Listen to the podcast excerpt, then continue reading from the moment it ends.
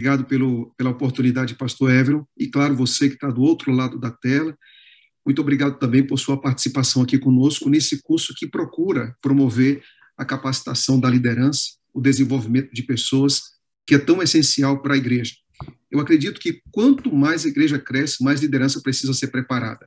Isso é um, é uma, é um princípio que nós encontramos muito nítido no livro de, no livro de Atos. E é por isso que nós devemos, como igreja, ter a, a, a ideia, ter a, o conhecimento, a informação de que o treinamento precisa fazer parte do nosso estilo de vida como igreja. Nós precisamos sempre treinar, capacitar, desenvolver, ampliar a visão, porque quanto mais gente capacitada na igreja, mais gente preparada para a missão. A gente precisa pensar nisso. A, a, igreja, eu acredito que ela tem duas grandes necessidades, e eu vou trabalhar uma delas agora. Eu acredito que durante o, o período aí, eu acho que foi bem trabalhado, esse, essa primeira parte, que na minha visão é educação.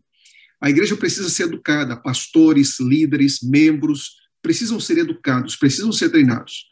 É, esse é o primeiro pilar que eu acredito ser fundamental para a igreja. Mas vem um segundo pilar, e é esse pilar que eu queria agora concluir com a reflexão com vocês, em Atos capítulo número 2, que é o segundo pilar, é a necessidade de termos o Espírito Santo em nossa vida. Então, onde você estiver agora, por favor, me acompanhe em Atos. Vamos começar por Atos, capítulo número 1, a nossa reflexão aqui final desse encontro. Atos, capítulo número 1. Por favor, onde você estiver agora, pegue sua Bíblia. Eu recomendo também que você tome em suas mãos um, um marca-texto, tá? Um marca-texto, porque nós não vamos sair de Atos 2. Eu vou fazer uma introdução em Atos 1 e depois vamos ficar só em Atos 2, tá? Então, recomendo a você que pegue aí uma caneta, pegue um marca-texto, para que você entenda aonde nós queremos chegar, tá bom? Então, vamos para o primeiro texto, que diz assim, Atos 1,8. Mas recebereis poder ao descer sobre vós o Espírito Santo, e sereis minhas testemunhas, tanto em Jerusalém como em toda a Judéia, Samaria e até os confins da terra. A primeira coisa que nós devemos aprender e perceber quando nós falamos de, de igreja é que não existe pregação, não existe poder, não existe conversões, não existe transformações, não existe ousadia, não existe unidade sem que o Espírito Santo esteja presente. A primeira coisa que Cristo disse foi: vocês precisam do Espírito Santo. Vocês têm que se deter nisso aqui. Tudo que vier depois é consequência dessa dependência, é consequência dessa prioridade. Então, veja, veja bem, Cristo, em primeiro lugar, não falou das estruturas, embora isso seja importante. Jesus não falou, em primeiro lugar, dos materiais, embora seja isso importante. Ele não falou, em primeiro lugar, dos programas que nós fazemos, embora isso seja importante. Tudo isso é importante, mas tudo isso não tem vida sem aquilo que é essencial. E aquilo que é essencial é a busca do Espírito Santo. É a necessidade de reavivamento nessa igreja. Nós não temos nenhuma necessidade mais gritante, mais marcante, mais necessária do que falar e buscar o Espírito Santo em nossa vida. Antes de Deus colocar um povo para missão, ele colocou o povo para oração. Ele disse: vocês precisam orar. Porque sem essa entrega, sem essa submissão, sem essa confiança, nossos esforços não seriam suficientes. E é por isso que eu vou compartilhar aqui a tela com vocês. Eu tenho uma citação do pastor Billy Graham, que ele trata um pouco desse assunto. Ele diz o seguinte: olha o que ele fala sobre essa necessidade de busca, de buscar a Deus. Ele diz o seguinte: quando começamos a orar sinceramente, Deus terá mais condições de revelar os pecados ocultos em nossa própria vida, que podem nos impedir de trabalhar efetivamente pelos outros. Então, lembre-se, primeiro, primeiramente, antes de alcançar o mundo, Deus quer alcançar você. Deus quer trabalhar em seu coração, em sua vida. E quando nós oramos, nós temos que dizer para Deus: Deus, tira algumas coisas que estão plantadas aqui, que não foram plantadas pelo Senhor, para que a tua vontade seja feita em minha vida. Porque para que a missão aconteça, é necessário que Deus trabalhe em nossa vida. É interessante que John Stott disse que orar não é buscar o poder, a graça e a influência de Deus para fazer a nossa vontade.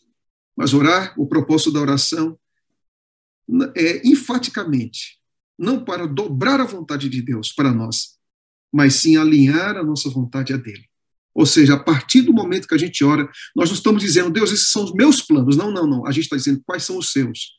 Nós não vamos dizer, Senhor, essa é a minha missão. Não, a gente vai dizer, Senhor, qual é a tua missão? É sempre buscar esse alinhamento da vontade de Deus.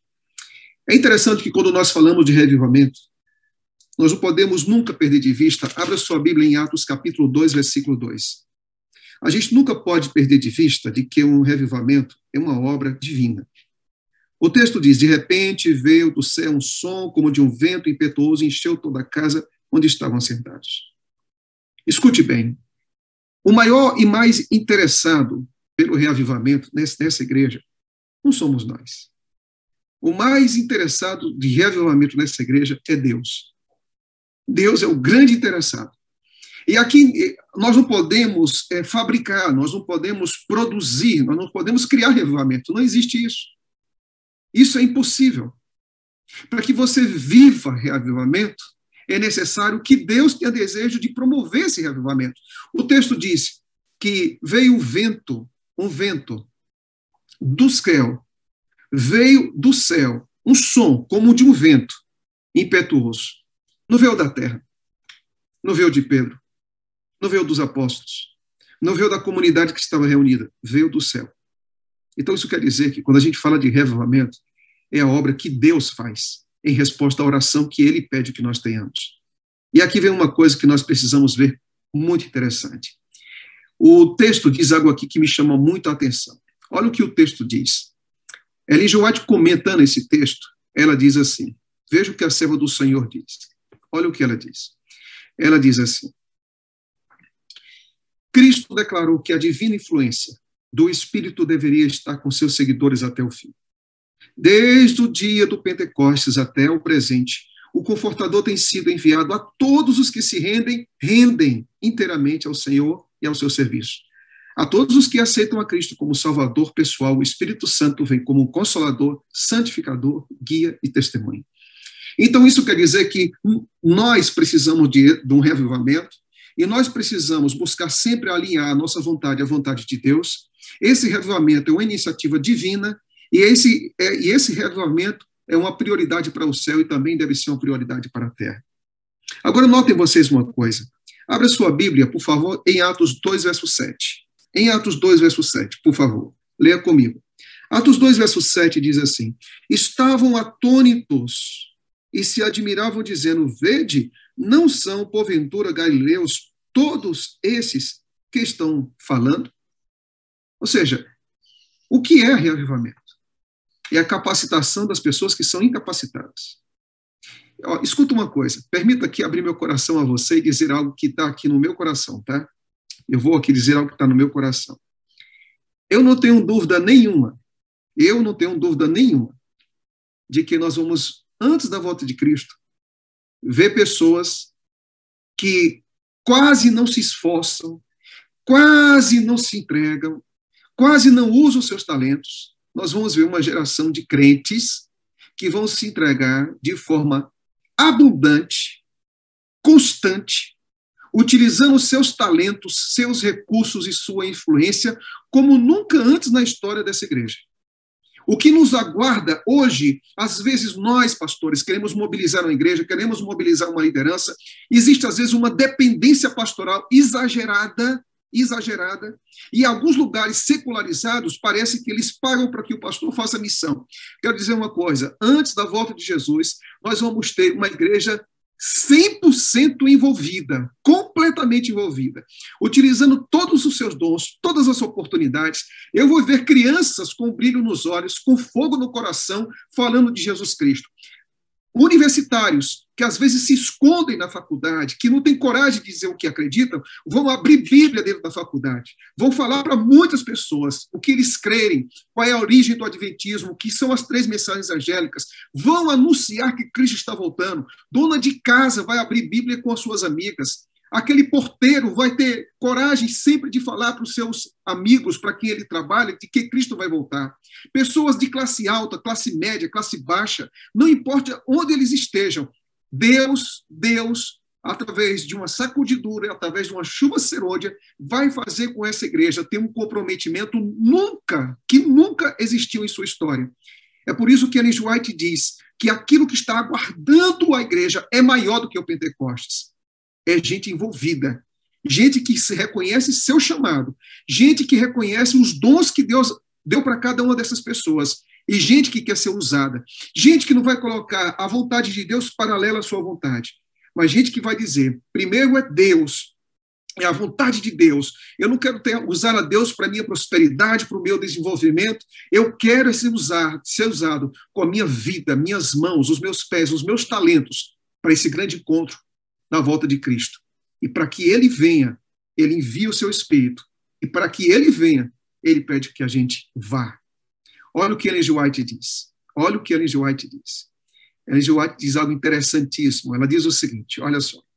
Olha que coisa linda. A eficiência do Espírito Santo é que torna eficaz o ministério da palavra. Quando Cristo fala por intermédio do ministro, o Espírito Santo prepara o coração dos ouvintes para receber a palavra. É o Espírito, é o Espírito que envolve a alma numa santa atmosfera e fala o impenitente mediante palavras de advertência, indicando-lhe aquele que tira o pecado do mundo. Veja bem, a palavra do pregador só tem vida pelo Espírito. A palavra só é entendida na mente do ouvinte pelo Espírito. E quando nós submetemos nossos talentos ao Espírito, ele fala a nós, fala através de nós e faz com que a palavra seja entendida pelas pessoas. Agora é interessante, um outro ponto. Atos 2, verso 11 diz: Tanto judeus como prosélitos, cretenses e árabes, como os ouvimos falar sobre as grandezas de Deus em nossa própria língua. Aqui vem um ponto interessante que nós devemos nos perguntar. Quando nós estamos cheios do Espírito Santo, quando nós somos dirigidos pelo Espírito Santo, a pergunta que fica é a seguinte: quando nós somos cheios do Espírito Santo, a pergunta que fica é a seguinte: o que, que nós vamos exaltar quando nós cremos que o Espírito Santo está em nós? Nós não vamos exaltar a nós mesmos. Não existe espaço. Gente, ó, escute uma coisa. No reino, não existe espaço para que a gente apareça. Posso repetir isso? No reino, não existe espaço para que a gente apareça. Quando eu vejo gente, às vezes, falando mais alto do que a palavra, eu fico pensando, meu Deus, a gente não precisa disso. Quando eu vejo pregador aparecendo mais do que a pregação, eu fico preocupado com isso. Porque a gente não precisa aparecer. Quem tem que aparecer é Cristo e as ações de Cristo, a obra de Cristo e aquilo que Cristo realiza. Nós não precisamos mais nada. A gente poderia até ser uma espécie de pessoas anônimas, que a gente aparece só para exaltar a Cristo mas não importa quem nós somos, o que importa é que o Cristo, que Cristo é. Esse é o ponto. É interessante que aqui o povo estava procurando, procurando apresentar uma coisa, não a exaltação de si mesmo, não o aparecimento de si mesmo, mas sim eles procuraram aqui, o texto é muito claro quando diz o seguinte: falavam as grandezas de Deus. Quando a pessoa escuta um pregador, se na sua cabeça está mais o que o pregador diz e o que o pregador é do que aquilo que Cristo diz e daquilo que Cristo é, tem alguma coisa errada. Tem alguma coisa errada. Na mente das pessoas precisa ficar o que Cristo é e o que Cristo faz. Não a mensagem de impacto, as frases construídas de pregadores. O que precisa é a exaltação de Cristo. É a glória de Cristo que precisa ser procurada em cada obra que nós fazemos. É interessante que C.S. Lewis disse algo que me chama muita atenção. C.S. Lewis ele disse o seguinte: veja o que ele disse. A evidência do Espírito na vida do cristão é vista através do fruto e não por explosões emocionais. E esse fruto sempre vai procurar exaltar a glória de Deus. Eu vou adiantar aqui um pouco para não buscar tanto do tempo de vocês, que é tão precioso. O que é também reavivamento? Reavivamento, amigos, é recuperar a promessa inclusiva de Deus. E acontecerá que nos últimos dias, diz Deus, que derramarei o meu espírito sobre toda a humanidade. Os filhos e as filhas de vocês profetizarão, os seus jovens terão visões, os seus velhos sonharão. Deus está fazendo essa promessa. Essa promessa não deve se perder no espaço. Essa promessa não deve se perder com a multiplicidade de atividades. Essa promessa tem que ser reivindicada hoje. Precisa ser buscada hoje. Precisa ser vivida hoje. Precisa fervorosamente ser experimentada hoje. E é interessante que Billy Graham diz o seguinte: o caminho de Deus sempre entrega o que ele promete. Se Deus promete um revivamento para essa igreja, tenha certeza que ele é capaz de cumpri-la. É interessante, nós vimos também que o texto diz que coisas espetaculares iriam acontecer. Mostrarei prodígios em cima no céu e sinais embaixo na terra, sangue, fogo enxofre e nuvens de fumaça. Por quê? Por aquilo que Deus estava disposto a realizar. Por último, permita que dizer o que é esse reavivamento. Abra sua Bíblia em Atos 2, 32. Atos 2, versículo 32, por gentileza. Atos 2, 32. Me acompanhe. Olha o que diz. Diz assim: A este Jesus Deus ressuscitou, do que todos nós somos testemunhas. É interessante que em Atos, capítulo número 1, versículo número 8, o texto é claro dizendo: busquem o Espírito para que vocês sejam testemunhas. Busquem o Espírito para que vocês sejam testemunhas. Essa foi a promessa em Atos 1, 8. Em Atos 2, 32, essa promessa então é realizada. Quando Pedro diz: Nós somos testemunhas. E por ser testemunha, o que, que eles fazem? Eles dizem: A este Jesus Deus ressuscitou. Então a pergunta é: qual é o conteúdo de um verdadeiro reavivamento? O conteúdo de um verdadeiro reavivamento é a exaltação de Cristo, de que ele nasceu, de que ele viveu, de que ele pregou, de que ele morreu, de que ele ressuscitou, de que ele está assentado à destra do Pai e de que brevemente ele voltará. A obra do Espírito Santo, amigos queridos, é uma obra extremamente cristocêntrica. A obra do Espírito, do Espírito Santo é nos fazer voltar para Deus, para o sacrifício de Cristo, para as impressões e para as imagens que ele deixou na cruz do Calvário, para aquele corpo banhado de sangue, para aquela tumba vazia, para o santuário com as mãos levantadas, com a certeza de que ele vai voltar. A obra do Espírito Santo não é a exaltação do Espírito Santo. A obra do Espírito Santo é a exaltação de Cristo todas as imagens que Deus coloca em seu coração, todo desejo de ser mais parecido com Cristo, todo louvor espontâneo que sai dos seus lábios, todo desejo de falar de Cristo para alguém, toda experiência que leva você a uma vida cristã mais autêntica, autêntica, todo desejo por uma consagração mais profunda é uma obra do Espírito Santo. O Espírito Santo, ele exalta a Cristo e nos leva a ter uma experiência real com ele. Amém por isso? Essa é a obra do Espírito Santo. Veja o que Ellen. White diz sobre isso. Ela diz assim: olha o que ela diz. O Espírito Santo exalta e glorifica o Salvador. É sua missão apresentar a Cristo a pureza de sua justiça e a grande salvação que por ele nos pertence. Isso é tremendo. Sua obra é levar a Cristo, a justiça de Cristo e a salvação que por ele nos pertence.